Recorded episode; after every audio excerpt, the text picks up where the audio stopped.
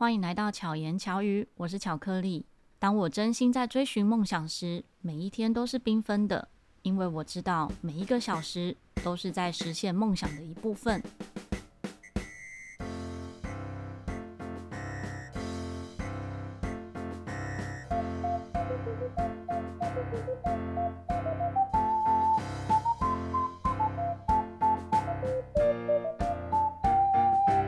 今天分享的这个主题是听众填表单留言想要听的主题。其实这一位听众呢，他的主题许愿是什么是做人最重要的事？那我觉得这个主题有点太广了。做人最重要的事，我好像没有什么资格跟大家分享，但是我可以分享生命中。最重要的小事，因为我觉得要把这些小事做好，可能就会找到自己认为最重要的事，而且每个人心里认为最重要的事可能也不太一样。就像开头我分享的那一段话，那段话呢，是我在一些演讲的场合中会分享的 PowerPoint 其中的一篇。有一段时间我会在。呃，我所处的空间，厕所的门上会写一些图文，就是自己可能在书上面看到的文字，就写下来，然后画上一些插图。那个时候，大概每周我就会换一张图文。后来觉得，哎，这些图文这样子放着也很浪费，于是就拍下来。可是实际上，现在这些图文，呃，我也要找找看档案，不知道还在不在。那那时候这一段话，就是我每次看到觉得嗯很有感觉的一段话。我并没有什么很远大或者很具体的梦想，但是我每天应该说不能说每天每个小时啊，可是大多数时间都是开心的，都觉得一直在做想做的事情，或者。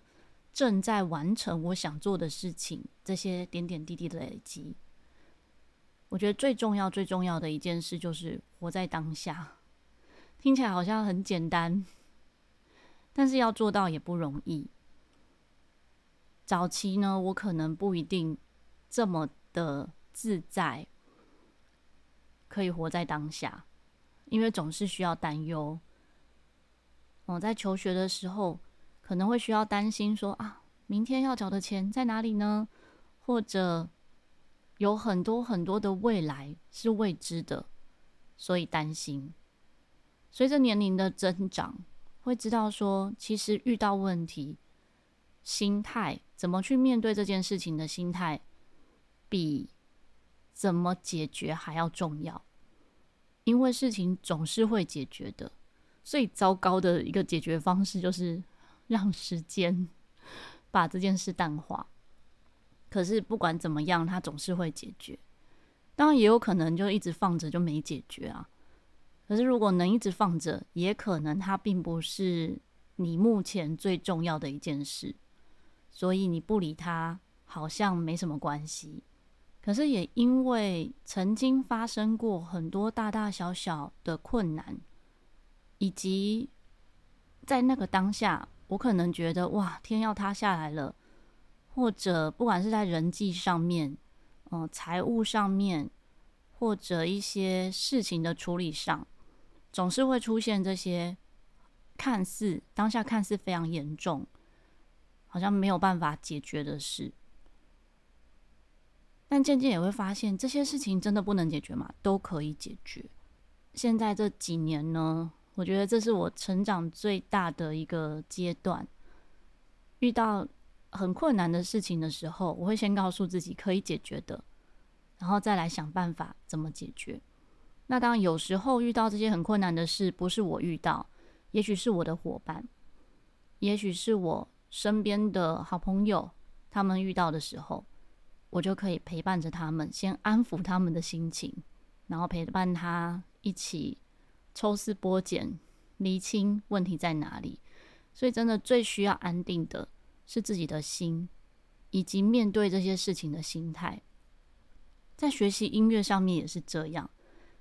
所以很常我会觉得，真的教学相长。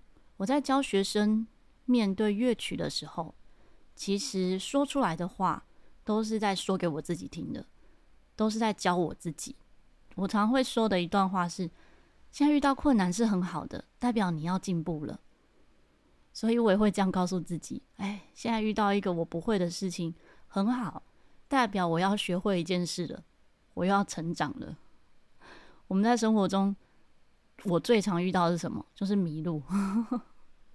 但是我在这件事情上面好像没有什么成长。可是我也会知道，终究会走对路的。那么你可能遇到的事情呢？像我有些朋友可能搭错捷运，就会觉得很很衰啊！我今天水逆啦，怎么搭错捷运的？怎么怎么发生这些事情？可是可能我太常发生了，然后也可能我都以。笑话来看待我自己的人生，也不能说是笑话。有的人觉得笑话可能是负面的意思。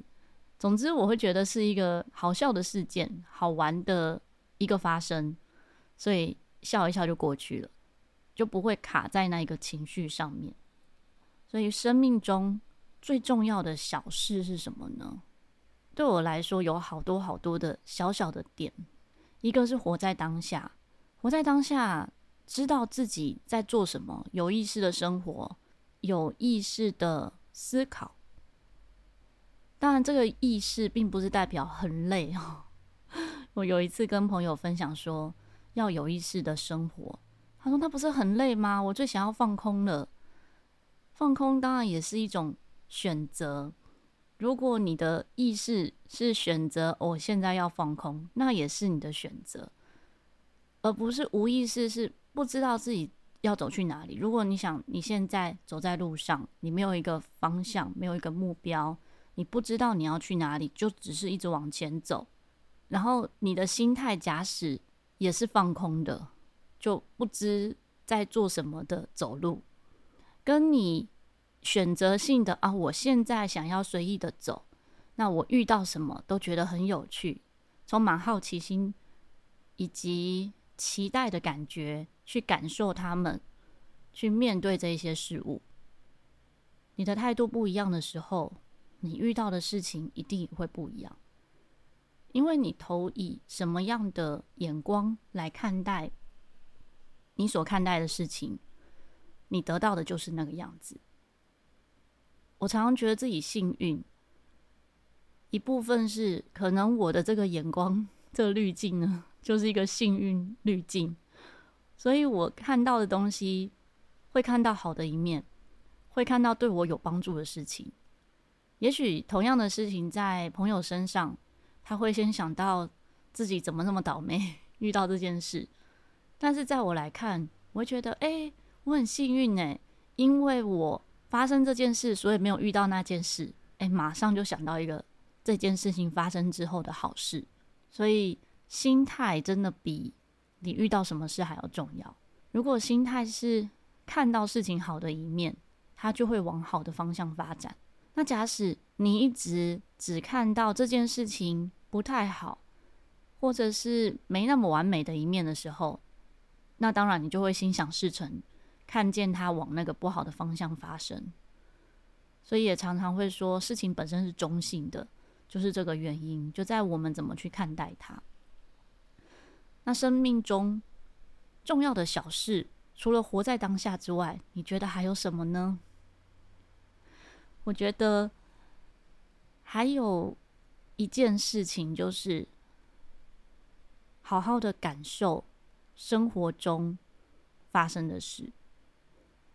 有一句话说：“万物静观皆自得。”其实生活中发生的大大小小的事情，常常都会。教我们一些什么？好比前一阵子，我突然觉得不舒服。那我那个不舒服发生的时候，我就察觉到我一定有事。就像有一次的巧言巧语主题呢，讲到察觉自己的焦虑这件事哦。我平常不太会生病，哎，不能随便立 flag。可是。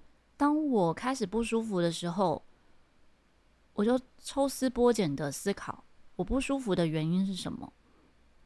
我找到了那个原因之后，我开始思考：好，这一个发生的这个人事物，对我来讲是不是很重要？我要用什么样的心态和角度来去面对这件事？因为这是好几周以前的事哦。我现在分享的状况已经是完全好了，已经不觉得它是一件很严重的事情，也可以很处之泰然的去面对它，以及嗯、继续有合作。我也觉得没有关系，可是，在那个事情发生当下的时候，我其实很痛苦。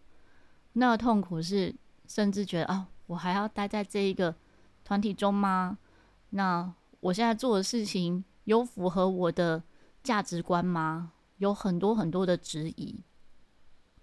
可是，当我很笃定，找到我的方向，知道我要怎么去面对它的时候，那我觉得所有事情又变得顺利了，又变得。很踏实，所以不管你正在做什么事，如果你心是不安定的，你觉得诶违背你的价值观了，然后甚至你没有办法找到平衡，也无法不能说说服自己，因为说服这个词我就觉得不是很好。如果需要说服的话，就代表它不符合你的心智，而是我找到在这件事情中我自己的定位。我找到我做这些事情的价值跟这个人如何是无关的，那么我就可以很开心的继续做我想要做的事，继续完成我想完成的那些事情，而不受这一个可能让我不太舒服的人影响。不知道这样讲大家听得懂吗？所以如果我当时没有因为察觉我的不舒服是跟这个事件有关的话，我可能就是去看医生、吃药，让这个不舒服的症状减缓。但在我的内心中发生的这件事情，我也许就没有去觉察到。那这些东西会不会累积下来？会，它可能会累积，变成，也不知道会变怎么样子啊。因为我提早发现了，提早发现，提早治疗。嗯，前阵子呢。在那个大安森林公园的阳光大厅，视障音乐文教基金会办了一个成果展，现场就有免费义诊眼睛，我就去做这个视力的检查，然后才发现我的近视三百多度，但我一直都没有戴眼镜，所以假使大家呢在路上，好，你是我的朋友或我认识你的话，你跟我打招呼。结果我没有跟你打招呼，请你一定要过来叫我，因为我可能就是看不到你。有时候一些表演场合啊，会遇到认识的朋友在台下看，我也常常都没有认出来，因为我真的就是近视。那个时候，这个医生就说：“哎，你要治疗啊？”我说：“可以治疗，要怎么治疗？”他说：“戴眼镜。”嗯。但我真的还是不习惯戴眼镜。我从高中的时候大概近视一百多度，就蛮习惯这个模糊的世界。我也知道近视的原因是什么，就是我没有那么想看清楚这个世界。这个世界并不是这么的美好，但是我选择了好像用一个滤镜，一个美好的滤镜来看我周遭的一切，我所有周遭的人。因为看不清楚，所以都很美好。那当然，我接收到的也是他们给我的美好。我觉得这个部分是一直我觉得幸福的点。但是，我是不是应该要看清楚这个世界呢？这是我现在可能我现在要面对的课题，以及我自己要去探究的。内心的一一件事情，那每个人生命中的课题都不一样。有些人可能是金钱，有些人可能是亲情、友情、人际关系、工作，或者自我价值观，各种都有可能。那我幸运的点在于，可能我十几岁或在更小的时候，就发生了很多事，这些事情都让我。提早思考生命，提早思考怎么去面对和解决，提早思考自己的定位和价值观。所以现在某些议题对我来讲可能不是那么重要，就好比金钱，并不是所谓的缺或不缺，而是我的心不觉得那个是最重要的事。当然，也许以后不一定会这么认为。像今天刚好跟一个朋友聊到金钱这件事，他就说：“当然是要多赚一点钱，你才能够做更多你想做的事。”的确，我们在分享想分享的事情的时候，也会发现没有钱很长真的是万万不能。只是要怎么样取之有道，符合我自己的价值观，做我觉得应该要做的事，这个更重要。我觉得一个人的价值观和一个人的人格建立，都是从这一些小事累积而成的。不知道对你来讲，你生命中最重要的小事是什么呢？欢迎大家可以留言跟我分享。那么最近呢，收到几则听众的留言，最常留言的是林宏汉，谢谢你留言。他说：“老师真的很不简单，用简单的心将所长发挥到最大，感动各地的小朋友。即使是一天或两天，相信对小朋友来说都是美好的回忆，更是开启无限潜能的契机。”像我就是听了阿志老师的陶笛音乐，触动了心弦，因缘巧合找到巧克力老师，展开了学习陶笛的旅程，很开心找到自己的感觉。还有一个是洪汉分享的，想跟二十五岁的自己说：你很棒，活在当下，选择你当下想到最好的决定，就是最好的选择。国考顺利，想必洪汉就是考得很好。所以如愿的做了自己想做的这个职业。